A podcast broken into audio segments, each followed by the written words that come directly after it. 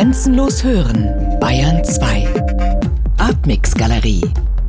Immer freitags ab 21 Uhr im Hörspiel Artmix. Diese Familienverhältnisse sind nicht ohne Interesse. Der Vater ist dauernd unterwegs, um den Klassenkampf zu organisieren. Ein Vater also, der der Familie eigentlich nur mitteilt, liebe Leute, ihr müsst sehen, wie ihr ohne mich zurechtkommt, denn mich rufen höhere Aufgaben. Und je abstrakter, je idealischer diese Vaterfigur konstruiert wird, desto bedingungsloser, vorbehaltloser scheint die Liebe des Sohnes zu ihr zu werden. Dagegen fällt der Mutter eine undankbare Rolle zu. Die Mutter, die als schöne, aber durch das leidvolle Leben abgehärmte Frau beschrieben wird, läuft stets Gefahr, durch ihre Sorge für die Familie dem Klassenkampf die Schärfe zu nehmen. Sie sagt dem Vater, was nützt uns denn dein politisches Engagement, wenn wir nichts mehr zu essen auf dem Tisch haben? Das macht sie zu einer reichlich unsicheren Kantonistin für den Klassenkampf. Sie wird nun durch das Auftreten der Kommunistin Johanna konterkariert, die zwar als gute Kommunistin, aber gleichzeitig als unmenschlich und unsympathisch beschrieben wird. Die Frauen stehen also für die familiäre Fürsorge ein. Sie sorgen sich ums tägliche Brot, was sie aber gleichzeitig unter den permanenten Verdacht stellt, potenziell konterrevolutionär zu sein. Wenn sie diese klassische Rolle für die Familie nicht übernehmen, werden sie unmenschlich. Wie sie es drehen und wenden, sie ziehen immer den schwarzen Peter. Also die Rolle der Frauen ist hier relativ ungeklärt. Für eine Zeit, die für die Frauen ein hohes Maß an Emanzipation mitbrachte, sind die Autorinnen des Stücks weit hinter dem ideologischen Anspruch zurückgeblieben. Das ist eigentlich untypisch für ein Agitprop-Produkt. Interessant ist, dass die Partei als Organisationsform überhaupt keine Rolle spielt.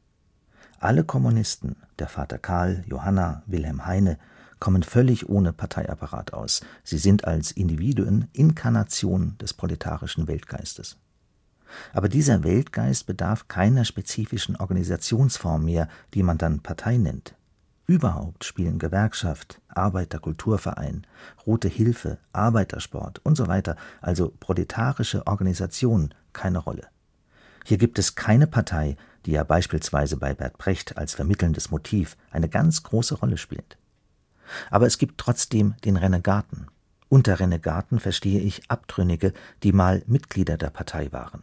Die werden dann Renegaten und müssen entsprechend behandelt werden.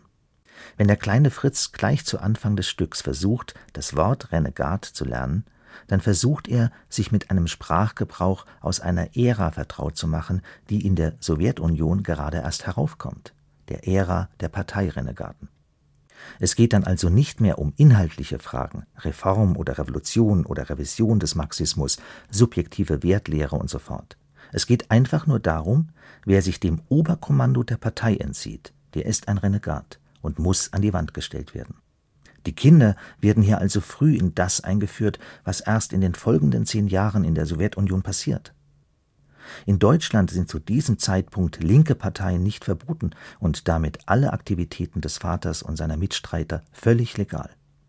Die kommunistischen Individuen ohne Parteistruktur handeln aber aus der Illegalität heraus. Die Streikenden treffen sich also nicht in einem Vereinslokal, sondern in einem geheimen Keller. Dieses Szenario der Illegalität soll unterstreichen, wie verschärft die politische Auseinandersetzung in Deutschland bereits war und dass man auf die Legalität eigentlich nicht allzu viel geben könne. Dagegen wird in der Personalunion Kapitalist, Polizist, Lehrerin, also in der Allianz von Industrie, Polizei und Schule, eine Illegalität konstruiert. Das heißt, der Staat bedient sich illegaler Mittel, um die Leute, die für ein besseres Leben kämpfen, zu kriminalisieren und ihrer habhaft zu werden. In den 20er Jahren stehen in Deutschland längst faschistische Übergriffe auf der Tagesordnung und der Sowjetstaat beginnt zunehmend, sich seiner Kritiker zu entledigen. In der staatlichen Durchdringung des ganzen Lebens zeigt sich also eine Vorwegnahme des faschistischen bzw. des stalinistischen Systems. Der Klassenkampf soll in gleichsam idealtypischer Gestalt, ohne kompliziertes Beiwerk, also nur als Gegensatzpaar Lohnarbeit, Kapital in seiner ganzen Brutalität und Gefährdung von Leib und Leben dargestellt werden. Der Kapitalist ist ein ausgesuchtes Schwein, sein Polizeioffizier auch, dagegen erstrahlt der proletarische Vater. Dazwischen steht der kleine Fritz, der ein Kommunist im Werden ist. Er versteht noch nicht alles, aber das, was er nicht versteht, wird durch diese überragende Vaterfigur ersetzt. Papa weiß Bescheid. Sich an Papa zu halten heißt, ein guter Kommunist zu werden. Damit möchte man den in der Sowjetunion aufwachsenden Kindern, die selber nicht mehr erfahren haben, was Klassenkampf und Revolution heißt, einen Eindruck von dem vermitteln, was ihre eigenen strahlenden Lebensbedingungen ermöglicht hat. Denn nach der herrschenden Lehre oder Legende ist das Proletariat ja bereits die herrschende Klasse in der Sowjetunion geworden und von dieser Art Klassenkampf weit und breit nichts mehr zu sehen. Also ist das eine wechselseitige Substitution. Man weicht auf ein deutsches Szenario aus, um den eigenen Kindern etwas von der Vorgeschichte der russischen Revolution deutlich zu machen. Warum weicht man auf Deutschland aus? Alle russischen Revolutionäre, die 1917 im Februar die Oktoberrevolution in Gang gesetzt haben, sind davon ausgegangen, dass der Sieg der russischen Revolution von der Revolution in Westeuropa abhängig sein würde, wobei die ganz großen Hoffnungen auf Deutschland lagen. Aber die Räterepublik in München war längst gescheitert. Die Rote Ruhr 1920-21, der verpatzte Aufstand 1923 in Thüringen und im selben Jahr der Hamburger Aufstand, alle gescheitert. Danach waren die Hoffnungen auf eine Revolution in Deutschland nicht mehr realitätshaltig. Das System, die kapitalistische Ökonomie, stabilisierte sich zwischen 1923 und 1929.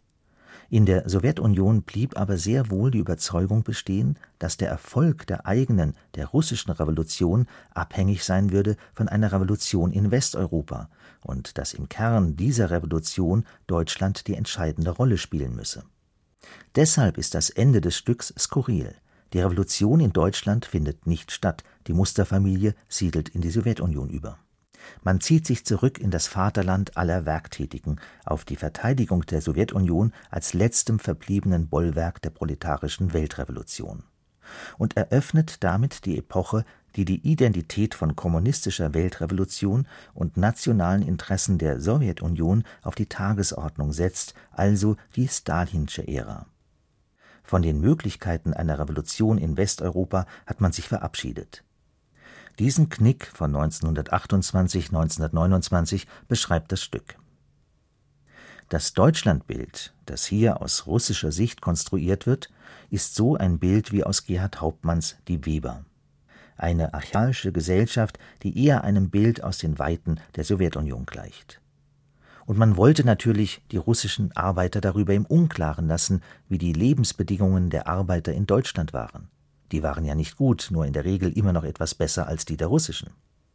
All das, was in den 20er Jahren der sogenannten Weimarer Republik zum ersten Mal um sich greift und zu einem beherrschenden Phänomen wird, nämlich die Kulturindustrie, prägt auch viele Intellektuelle wie etwa Krakauer, Benjamin und Ploch. Es gibt zum ersten Mal Rundfunk, Livekonzerte, es gibt die UFA, es gibt den Film, das Grammophon, Schallplatten, die illustrierte Zeitung, das Fotomedium. Kurz, eine ganze kapitalistische Kultur verpuppt sich in das, was man dann später Kulturindustrie genannt hat. Mit Stars, mit großen glitzernden Ereignissen, die die Massen binden, wenn die kleinen Ladenmädchen ins Kino gehen, wie Krakauer schreibt. Es wird also eine Kultur der Zerstreuung organisiert, aber Zerstreuung im kulturkritischen Sinne. Und das Glitzernde dieser Zerstreuung, die sehr tief greift, wird zum Firnis der Golden Twenties ganz unbeschadet der Tatsache, dass ausgebeutet wird, dass gehungert wird, dass gelitten wird, dass gestorben wird, dass der Polizeiterror wütet und so weiter.